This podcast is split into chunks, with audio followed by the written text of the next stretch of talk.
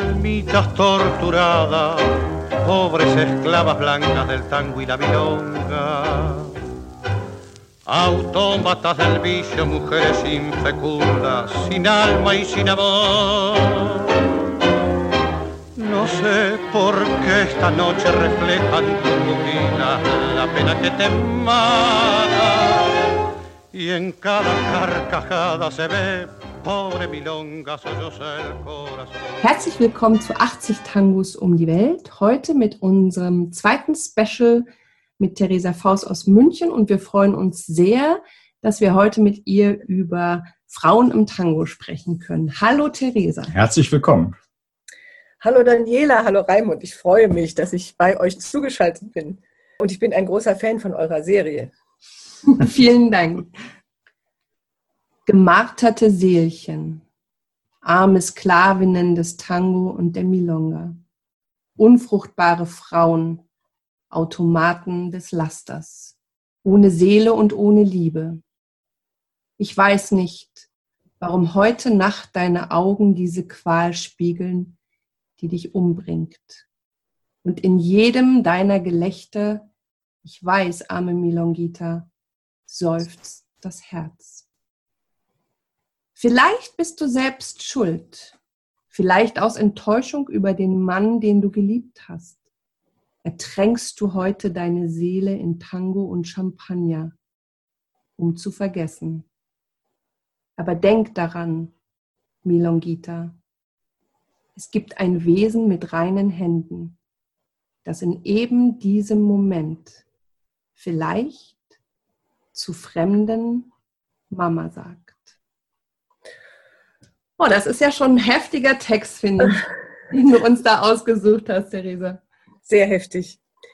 Ja, der Text ist sehr heftig und er ist auch widersprüchlich eigentlich in sich oder zwiespältig, weil es ist einerseits die Rede von weißen Sklavinnen, das heißt Zwangsprostituierte, so wurden die genannt, und andererseits von einer Frau, die mit Tango und Champagner sich vergnügt oder sich betäubt und ihr Kind im Stich gelassen hat.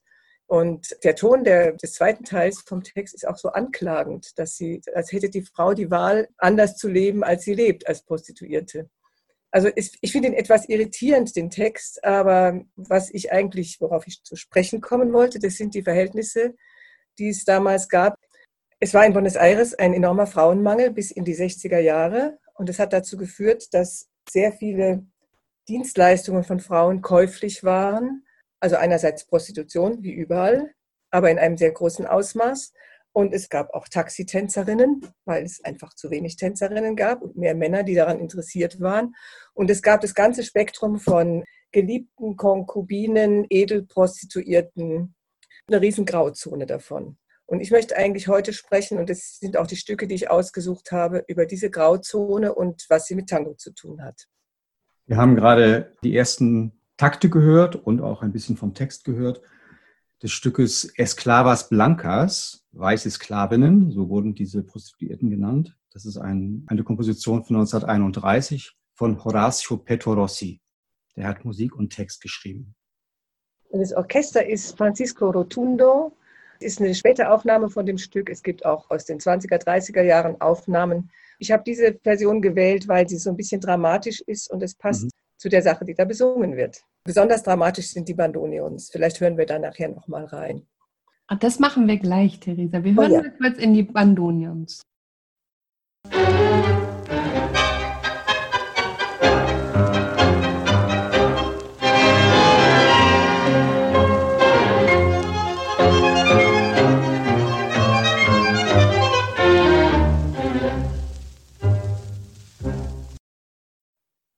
Und der Sänger ist Florian Ruiz. Den haben wir auch schon besprochen in einem der vorhergehenden Podcasts. Oder? Mhm. Theresa, welches Ausmaß hatte denn eigentlich Prostitution in Argentinien? Buenos Aires war natürlich das Zentrum, da war die am meisten Bevölkerung, da kamen auch die Einwanderer an. Und die, die ankamen, das waren sehr überwiegend Männer. Die hatten, da gab es besonders wenig Frauen und da gab es jede Menge Nachfrage nach sexuellen Dienstleistungen.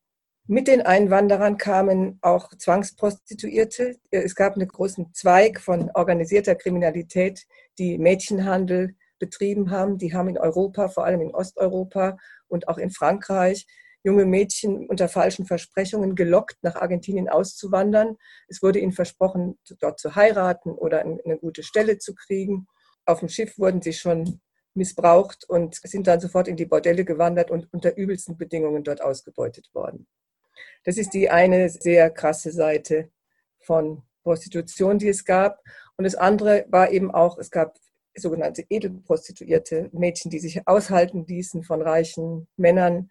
Und es gab Taxitänzerinnen, die in den Milongas mit den Männern getanzt haben. Und bis in die 60er Jahre hinein gab es ganz oft in den Milongas freien Eintritt für Frauen, weil damals auch immer noch, anders als heute, die Männer in der Überzahl waren. Manchmal gab es auch nur eine Ermäßigung, zum Beispiel zwei Pesos für Männer, 50 Centavos für Frauen. Und weiß man zum Beispiel, was aus den Frauen geworden ist, nachdem sie zwangsprostituiert wurden? Die meisten von denen sind dann in Armut geendet. Aber nicht nur die Zwangsprostituierten, sondern auch die Edelprostituierten, wenn sie nicht mehr jung und schön waren, war es auch aus mit ihrer Verdienstquelle. Und das ist ein Thema, von dem ganz viele Tangos handeln in den Tangos ist es oft so, also in den Texten, da werden die Frauen so imaginiert als Mädchen, die in Luxus leben, Tango y Champan, wie wir auch bei Esclavas Blancas schon gehört haben. Und es war in der Tat so, dass arme Mädchen aus der Vorstadt, die überhaupt keine Aussichten hatten, irgendwie aus ihrer Armut herauszukommen, für sie war höchstens vorgesehen, ähm, heiraten, Kinder kriegen oder äh, in der Fabrik oder als Schneiderin arbeiten. Für die war es wirklich ein Weg, äh, in die Stadt zu gehen und zu gucken, dass sie als Edelprostituierte, Taxitänzerin und so weiter arbeiten. Und es war so ironisch oder so blöd es klingt, es war für manche Frauen auch in einer gewissen Weise ein Weg, ein bisschen autonom zu leben, im Vergleich zu dem, was sonst ihre Perspektive war. Und von solchen Frauen ist eben in Tangos ganz oft die Rede. Da gibt es also Madame Yvonne, Milonguita, Estercita, äh, El Motivo und so. Und da heißt es, da werden die Mädchen immer erst besungen, dass sie so schön sind und attraktiv und charmant. Und dann werden sie gewarnt davor, dass es aber nicht ewig ist, sondern wenn sie alt werden, dann verlieren sie ihre Einkommensquelle, sie werden arm und sie werden auch keine Freunde mehr haben. Und in ihrem ganzen Leben werden sie nie die wirkliche Liebe kennenlernen. Diese Tangos sind meistens von Männern gesungen und so ein bisschen immer mit dem Touch moralische Anklage und von wegen, die Frau hat es eigentlich in der Hand, es auch zu ändern. Nee, das ist ja im Grunde der, der moralische Tango, der mit Minoche Triste 1917 auf die Bühne kam. Gut, Minoche Triste, da ist wahrscheinlich nicht von Prostitution die Rede, obwohl per Canta, als Flittchen wird es auch übersetzt, aber da wurde einfach ein Mann verlassen und macht die Frau dafür verantwortlich, dass er verwahrlost, was er schön schildert, und er sie ihn sozusagen im Stich lässt. Ja, da, damals war es schon so, dass oft die Zuhälter sogenannte Liebesbeziehungen zu ihren Frauen hatten und wenn so einem Mann eine Frau weggelaufen ist, hat er erstens die Bettgefährtin verloren, zweitens die Ernährerin und drittens die Frau, die den Haushalt in Ordnung hält. Also, das gab es sicher auch. Also in Minoche Triste, das mit dem Haushalt in Ordnung halten, kommt im Text vor. Ja. Ob er Zuhälter war, kann man jetzt dem Text nicht direkt entnehmen, aber vielleicht kann man sich nee, das. Vielleicht indirekt, einfach wegen der Sprache per Quanto. Ja. Nun denken viele immer daran, dass Tango und Bordell, das ist eins. Ne? Also der Tango ist im Bordell entstanden. Das stimmt nicht so ganz, Theresa. Ne? Genau. Tango wird mit Bordell verbunden, auch weil man denkt, es ist eine Rotlichtatmosphäre. Und es gab, es gab zum Beispiel den deutschen Tango, der hieß Mach rotes Licht, wir wollen Tango tanzen. Und was man auch oft in Büchern gelesen hat, war, dass das Bordellumfeld ein wesentliches Umfeld war, in dem der Tango als Musik äh, entstanden ist und zuerst aufgeführt wurde. Auch das ist nicht ganz richtig. Tango ist in vielerlei Umfeldern entstanden, auf der Straße, in den Wohnanlagen, wo die Leute also slummäßig zusammengepfercht waren, wo die Einwanderer sich getroffen haben. Und Bordelle und Tango als, äh, als Auftritt von Musikern gehört so zusammen oder kann man sich so vorstellen. Es gab sogenannte Casas del Baile. Das waren Etablissements, da wurde getanzt in einem großen Raum und im Hinterzimmer war ein Bordell. Äh, dort waren Frauen, die dort im Bordell gearbeitet haben, die waren aber auch als Tänzerinnen dort und die konnte man da abschleppen sozusagen und mit denen dann die sexuellen Dienstleistungen einfordern. Aber es waren, nach, offiziell waren es Milongas und es war auch, die Bordelle waren clandestin, weil es war verboten, Bordelle zu betreiben in, in diesen bestimmten Stadtvierteln und zum Beispiel Alkohol auszuschenken. Deswegen waren das sozusagen doppelfunktionelle Orte, die auch Bordell waren. in dem Tanzteil von diesen Orten, da haben Tango-Musiker gespielt und es gab besonders berühmte unter dem Namen zum Beispiel Lode Laura oder Maria Lavaschka, die kommen auch in bestimmten Tangos vor, werden erwähnt. Da haben einige junge Tango-Musiker in den Nuller- und Zehner Jahren des 20. Jahrhunderts ihre Karriere begonnen. Und es war für, für manche war es wirklich ein großer Schritt, dort eingeladen zu werden und zu spielen. Und äh, als Tanzort waren das auch relativ elegante Etablissements. Also Maria Lavaschka zum Beispiel, die hat persönlich als Türsteherin gewirkt dort und hat äh, Leute nur reingelassen, wenn sie ordentlich gekleidet waren zum Beispiel. Und weiß man, in, in welchem Zeitraum es diese Bordelle gab? Es war so in den Nuller- und, und Zehner-Jahren war dieses Modell, also Kombination Bordell und Tango-Raum. Normale Bordelle gab es natürlich jede Menge, aber die waren in der Regel nicht mit Tango verbunden. Kam dann auf in den 20er Jahren eine Form von Lokal, das hieß Kabarett. Es waren elegante Lokale, da haben wirklich die Orchester auch gespielt. Zum Beispiel D'Arienzo hat immer in dem Kabarett Chantecler gespielt bis in die 40er, 50er Jahre hinein. Da ging es etwas edler zu, da waren Animierdamen und Taxitänzerinnen und die waren eben auch in der ganzen Grauzone von die Leute zum Trinken animieren, mit den Leuten tanzen oder sich, sich treffen mit einem Geliebten, von dem sie ausgehalten wurden. Es waren auch zum Teil exklusive Beziehungen. Und ansonsten gingen Paare dahin zum Tanzen und einzelne Männer, die eben mit diesen Frauen sich getroffen haben. Einzelne Frauen gingen zu der Zeit eigentlich noch nicht zum Tanzen. Das kam erst so ab den 50er Jahren auf, dass man als Frau zum eigenen Vergnügen zum Tanzen gegangen ist. Vorher allenfalls in eine Vorstadt Milonga, wo sich Familien getroffen haben, in Begleitung der Mutter. Die Aha. hat aufgepasst, dass das Mädchen sich auch mit einem ordentlichen Mann trifft. Und weiß man, bis wann das ungefähr ging? Die Kabarets, die gingen so, also in der goldenen Zeit des Tangos, das war die, auch die goldene Zeit der Kabarets. Als der Tango dann so seinen Niedergang hatte oder also weniger beliebt und weniger populär wurde, ab Ende der 40er Jahre, da gingen die Kabarets auch zugrunde, waren sie nicht mehr so der Ort, wo die Orchester aufgetreten sind. Es war dann auch so, ab den 60er Jahren hat sich auch ungefähr das Verhältnis Männer-Frauen quantitativ angeglichen. Und natürlich gibt es immer noch ähm, Edelprostituierte und alles, aber nicht mehr in dem Umfang. Und auch im Zuge der Emanzipation von Frauen sind andere Beziehungen zwischen Männern und Frauen üblicher geworden, die es damals einfach noch nicht gab. Mhm. Und kann man sagen, dass äh, diese Orte, wo, an denen getanzt wurde, die auch als Bordelle fungiert haben, dass das schon so ein bisschen äh, komplexere soziale äh, Stätten der Begegnung waren? Es gingen Paare hin, es, sie waren zum Teil waren sie elegant, die Dinger waren auch teuer. Also es war jetzt nicht eine schlichte Vorstadt-Milonga oder sowas. Und es war ja auch immer Live-Musik. Und dann eben, wie gesagt, Geliebte haben sich mit Geliebten getroffen. Die Geliebten waren teilweise bezahlt, vielleicht nicht immer. Aber das war eben dieses Modell Edelprostituierte, die von einem Mann ausgehalten wird, kommen oft in den Tangos auch vor unter dem Namen Bakan. Mhm. Das war der Slang-Ausdruck für einen Mann, der eine, sich eine Frau kauft, sie aushält, sie ihr das Leben finanziert, damit sie seine Geliebte ist. Und eben, es ging, was man auch liest, es waren so Patotas, also Gruppen von jungen Männern, die dort in, in Gruppen hingegangen sind, sich vergnügt haben. Und für die standen auch Damen zur Verfügung mit Dienstleistungen. Diese Patotas Bravas, von denen du sprichst, die sind ja auch ein Beleg dafür, dass sich die sozialen Schichten gemischt haben. Also die Patotas Bravas waren ja meistens Söhne aus besserem Haus, die sich in den Arabales, in den Vorstädten mhm. umgetrieben haben, in den volkstümlichen Milongas und dort Streit gesucht haben.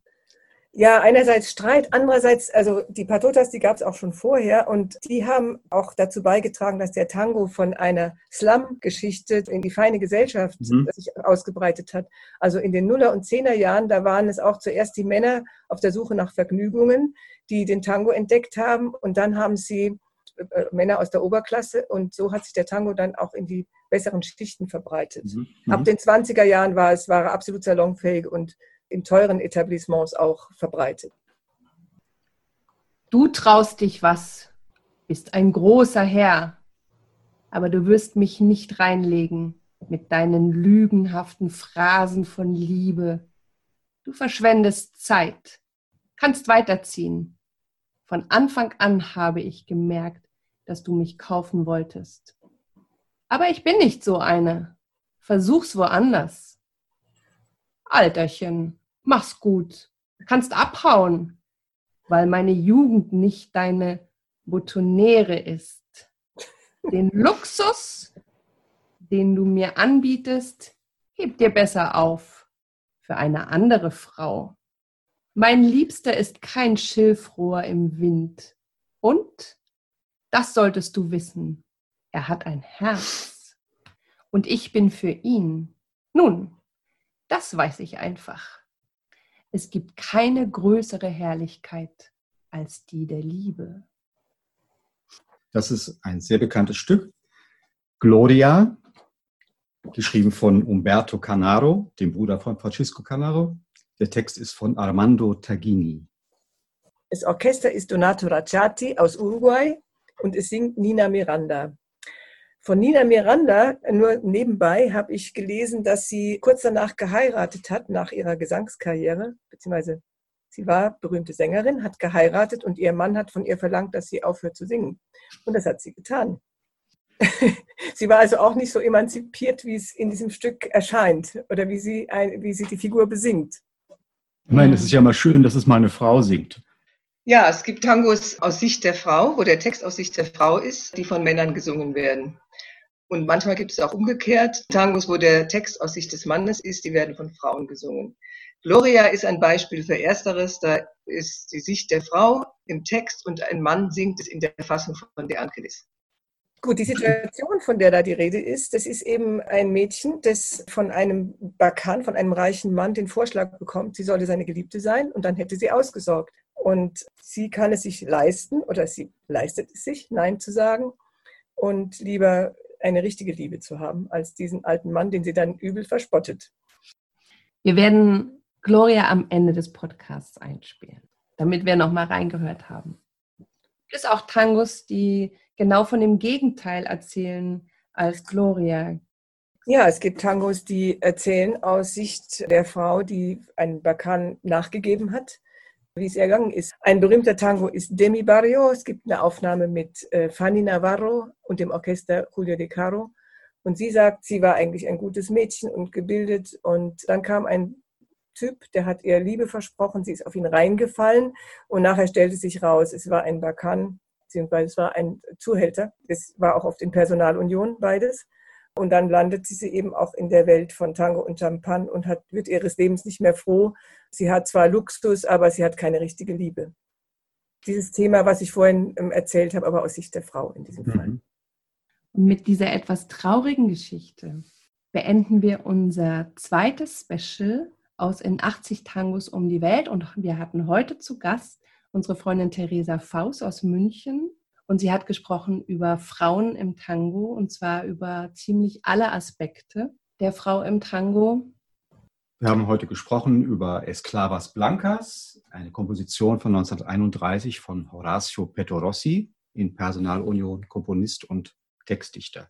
Es hat gespielt Francisco Rotundo mit dem Sänger Florian Ruiz. Und als zweites Stück hatten wir heute Gloria, eine Komposition von 1927 Geschrieben hat die Musik Umberto Canaro, der Bruder Franciscos, und der Text ist von Armando Tagini. Das Orchester war Donato Racciati mit der Sängerin Nina Miranda. Und damit verabschieden wir uns. Vielen Dank, Theresa, für das schöne, anregende Gespräch. Bleibt alle gesund. Bis ganz bald. Bis zum nächsten Mal. Vielen Dank, Raimund und Daniela, und hoffentlich bis bald in Berlin. Ja, danke. Tschüss. Ganz bestimmt.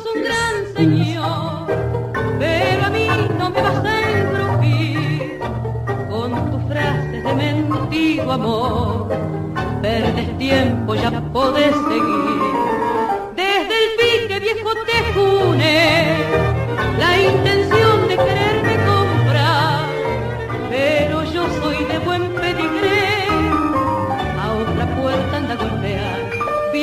Viejito salud, podés espiantar que en mi juventud no es flor para tocar la gloria que vos a mí me ofreces guarda la mejor.